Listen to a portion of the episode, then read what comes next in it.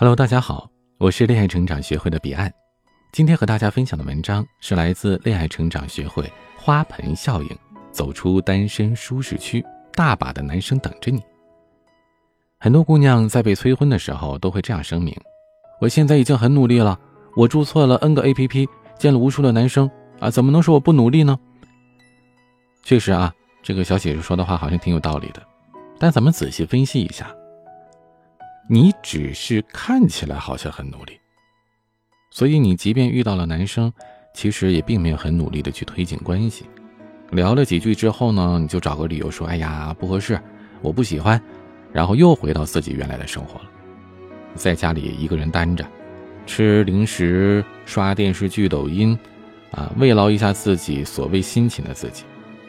这就好像啊，咱们经常在工作当中抱怨说这个工作不好。但是，真的会把这个所谓的不好的工作扔下换个新工作的人呢，少之又少。那为什么咱们会一直原地踏步呢？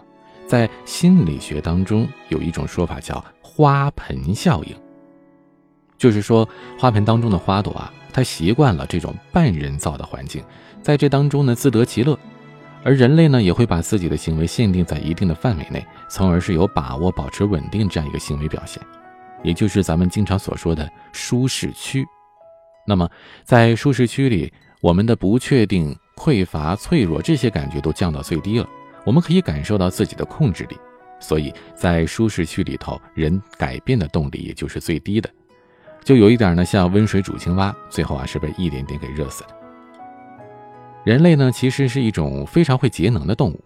在实际的生活当中，我们很多时候仅仅靠口头的吐槽就可以缓解内心的焦虑，所以，我们只要吐槽工作或者是单身的状态，就可以让自己开心了。干嘛还真的要去费心思找对象或者新的工作呢？还有，现状挺好这种解释，有点像鲁迅先生的阿 Q 精神胜利法，非常可以说服自己。大家看呢，我很努力了，但是呢，没有比现状更好，所以还不如不努力，直接保持现状呢。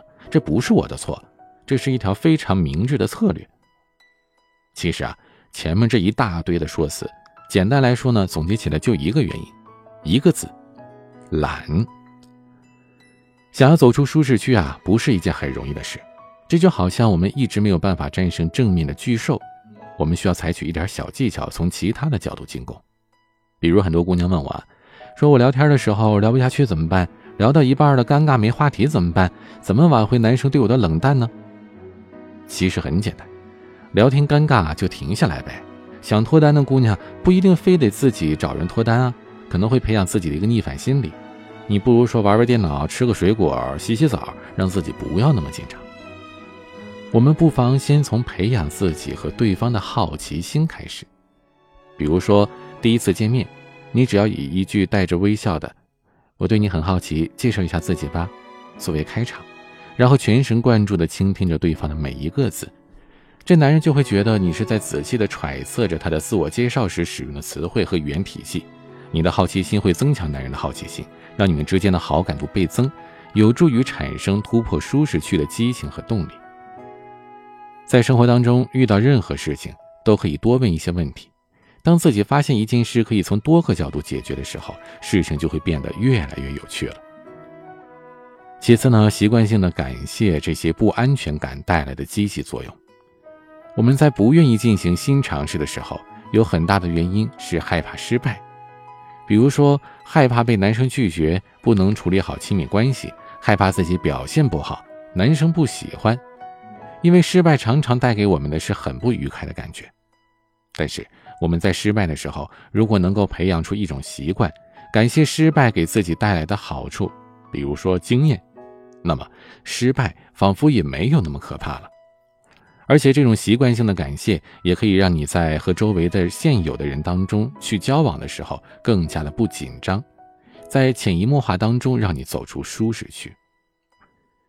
当你发现走出舒适区的甜头之后，就会有更多的力量继续往外走。其实开启一段聊天非常简单，比如和一个新的相亲对象加了微信，你只要看一眼他的朋友圈都有什么内容，是运动啊、赛车、画画啊、动漫呢，还是音乐啊？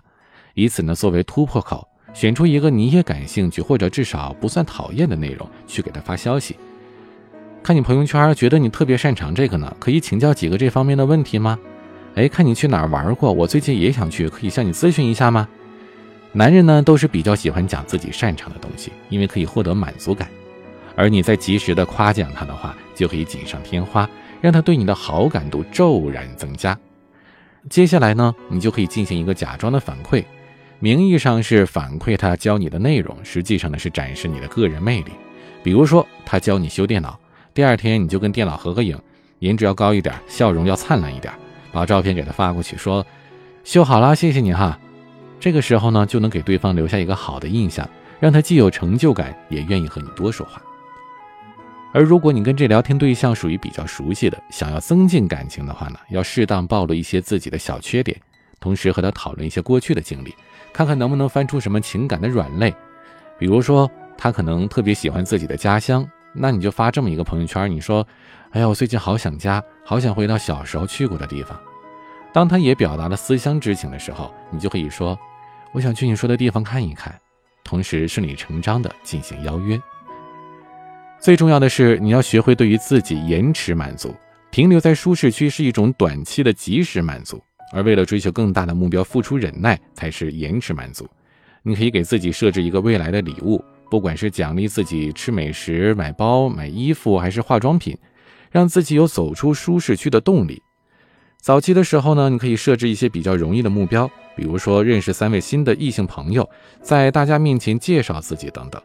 但是在延迟满足的过程当中，也不必过于强迫自己，因为它的精髓啊，不是满足，而是延迟。当我们在长时间的延迟当中，就会形成习惯，逐渐的走出自己的舒适区。舒适区这个东西啊，其实很可怕，它会让我们觉得不累，就像是坐上了赵本山的轮椅一样舒坦。但我们都知道啊，人生是逆水行舟，不进则退的。